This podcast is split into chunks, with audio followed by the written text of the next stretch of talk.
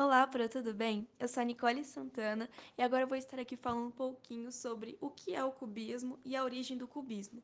Bom, o cubismo ele é um movimento pertencente às vanguardas europeias, que surgiu ali na França no início do século XX. Ou seja, o cubismo ele vai surgir em uma época marcada por grandes mudanças, né? O início do século XX, o século XX ali, ele é marcado por grandes mudanças, como grandes inovações tecnológicas, a quebra do pensamento tradicional, porque é, a, a, gente pode ver que a principal, o principal objetivo das vanguardas europeias é a quebra desse pensamento tradicional que vinha ali desde de outros tempos, né, desde antigamente. E também o cubismo ele é marcado por grandes tensões políticas, é, onde a gente vai ver que entre ali 1914 a 1918 a gente vai ter ali a Primeira Guerra Mundial. Então o cubismo ele é marcado por grandes mudanças. E esse movimento ele é caracterizado ali pela utilização de formas geométricas, fragmentação e oposição à arte, né? oposição à ideia da arte como imitação da natureza. E agora a origem do cubismo. A gente viu, né, que o cubismo, ele foi o primeiro movimento das vanguardas europeias. Ele surgiu ali no ano de 1907, ou seja, no início do século 20, e nós podemos ver também, como já foi dito aqui, que ele foi marcado por grandes mudanças, mudanças na política, é, inovações tecnológicas, entre outras coisas. E o cubismo, é, ele surgiu ali com a obra As Damas de Avignon, do pintor espanhol Pablo Picasso. Então, cubismo muito importante, principalmente porque ele surgiu ali nessa época ali, né, de grandes mudanças, grandes mudanças na tecnologia, nos pensa no, no modo de pensar, entre outras coisas. O cubismo ele possui três fases no seu desenvolvimento. A primeira delas é o cubismo pré-analítico, que aconteceu de 1907 a 1909, onde ele também era reconhecido por ser o cubismo Cézanne, por conta do artista, que era a principal base do trabalho, né? E por ele ter sido a fase inicial do movimento cubista. Esse movimento ele tinha forte influência da arte africana por conta das formas simplificadas, ou seja, os artistas eles começaram a ter suas experiências por conta da simplificação das formas. As obras de Paul Cézanne, elas foram inspiração para a consolidação do cubismo e para outros artistas. Por quê? Porque mesmo que não tivesse todas as características necessárias, é, os conceitos adotados pelo artistas foram essenciais para que outros artistas como Picasso e alguns outros construíssem o estilo cubista. A segunda fase se originou pelo cubismo analítico, que foi de 1909 a 1912. Ele também era conhecido pelo cubismo puro, porque tinha uma difícil interpretação. Tanto é que as figuras eram decompostas, então elas eram diversas e diversas formas geométricas. Ela também teve forte influência na arte africana, é, porque as obras né, do cubismo analítico, elas transpassavam tons monocromáticos, ou seja, era a predominância do verde, marrom e cinza. E também elas gostavam de expressar é, a natureza de modo simplificado. Então é muito normal, assim, você olhar as linhas retas e uniformes desta obra, né? E por último, o cubismo sintético, que foi de 1913 a 1914. Era conhecido também pelo cubismo de colagem, porque a sua maior característica era a introdução da técnica de colagem, porque ela reconstruía as imagens decompostas presentes na obra. Ao contrário né, do cubismo analítico, essas imagens passaram a ter uma, uma fisionomia de modo reduzido, porque ela queria apresentar o que era essencial para o reconhecimento da obra. O principal artista desse cubismo sintético foi o Joan Grills. É, não sei me expressar o nome dele. Então, esse artista também passou a usar cores mais vivas e intensas, por isso também era reconhecido como cubismo sintético. Olá, professora Marina. Agora quem está falando é a Nicole Nunes e eu vou dar continuidade ao trabalho falando um pouco sobre os principais artistas do cubismo e também fazendo a análise de duas obras principais desse campo do cubismo.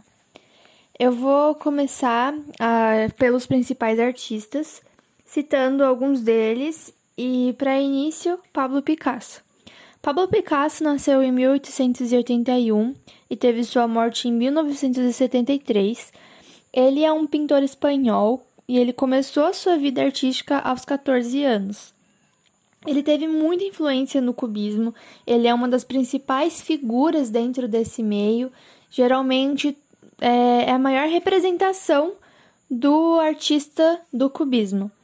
Uma de suas obras principais foi o quadro de Guernica, em 1937. Agora, falando sobre outro é, artista principal, foi João Gris.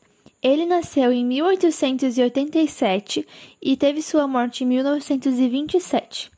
Ele nasceu em Madrid e ao longo da vida dele ele se deslocou até a França e foi lá que ele teve um encontro com Pablo Picasso. Ele começou a seguir o modelo do cubismo e uma de suas principais obras foi Casas de Seret. E essa obra é muito conhecida pelas suas linhas retas e pelas suas cores vivas. O próximo artista se chama Fernand Ledger. Ele nasceu em 1881 e morreu em 1855. Bom, ele nasceu na França, a cidade eu vou ter um pouco de dificuldade para pronunciar, porque se fala em francês, né? Mas vamos lá. Seria na Baixa Normandês, mais ou menos assim. Ele seguiu o rumo até Paris, onde lá ele trabalhava como desenhista, e em 1909 ele se encantou com o cubismo. Ele teve muitas de suas obras expostas em Nova York, Moscou também, e a sua principal obra dentro do cubismo foi Mulher de Azul. O próximo é Georges Virac. Ele nasceu em 1882 e teve sua morte em 1963. Ele também nasceu na França, e eu vou ter dificuldade para pronunciar o nome da cidade de novo, mas vamos tentar. Seria Argenteuil, na, na França, né, como eu já disse. E ele começou a sua carreira estudando arte em, em 1900. E foi lá em 1907 que ele teve seu primeiro encontro com a arte moderna. A sua principal obra dentro do cubismo foi Bodegon com vaso e jornal. Agora, a próxima artista e última, mas não menos importante, foi Tarsila do Amaral. Ela nasceu em 1886 e teve sua morte em 1973. A nossa brasileirinha, no meio de todos esses artistas de diversos lugares, ela teve o seu encontro com o cubismo enquanto ela teve a oportunidade de estudar na Europa. E ela é, as obras dela são muito conhecidas aqui no nosso meio, mas dentre elas, a principal que mais faz ligação com o cubismo é a Estação Central do Brasil. Agora, indo para a próxima parte do, da minha fala, eu vou fazer a análise de duas obras principais do cubismo. E eu vou começar por Guernica, que é uma das principais dentro de todos os artistas que eu falei. É uma das principais obras mais conhecidas no cubismo. E o que seria, o que estaria por trás do quadro Guernica? Qual seria a sua interpretação? Então vamos lá. No dia 26 de abril de 1937, teve um acontecido muito importante para a Espanha. Houve um bombardeio na cidade espanhola Guernica e ele foi feito por aviões alemães da Legião Koder. E é, esse bombardeio, esse acontecido, quase extinguiu a cidade. Foi uma coisa muito, muito grande. O ataque teria sido planejado pelo Wolfram von Richthofen, ele era chefe de Estado-Maior das Forças Armadas Alemãs. E tudo isso aconteceu devido ao cenário de guerra civil que colocou os nacionalistas e os republicanos em confronto militar. E através dessa obra, né, do quadro Guernica, Pablo Picasso quis hum, passar uma mensagem assim de pânico, angústia, para representar o que o povo de Guernica estava sentindo naquele momento de tristeza, de pavor e etc. O próximo quadro que eu vou fazer a análise seria A Mulher que Chora. Ela esse quadro também é um quadro de Pablo Picasso e ele faz relação direta com o quadro Guernica, porque ele faz. Porque isso acontece? A gente pode perceber que ele tem característica de ser um quadro dramático, isso que aponta, né, que ele faz relação com o quadro de Guernica. E o fato de ter cores vivas, do fato da personagem principal representada no quadro estar mordendo um lenço, ele é interpretado como uma forma de angústia e desespero, ou seja, seria uma forma de luto pelas vidas que foram perdidas em Guernica. Dentre as principais características do período cubista, podemos citar a representação geométrica das formas da natureza, fazendo com que essas mesmas formas sejam espelhadas com todos os seus ângulos no mesmo plano. Assim, elas formarão uma figura com três dimensões. Cubos, cilindros e esferas são algumas das formas geométricas mais utilizadas dentro do período cubista. Os artistas desse período vão deixar de representar as coisas da forma como elas realmente são, é, puxando para um lado mais abstrato. Esse período também vai deixar de lado noções como a de profundidade, volume.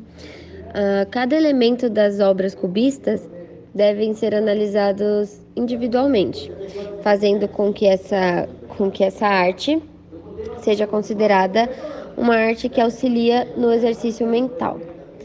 O quadro Le Demoiselles de Avignon ou As Senhoritas de Avignon em português, de 1907, de Picasso, é considerado o marco inicial desse movimento.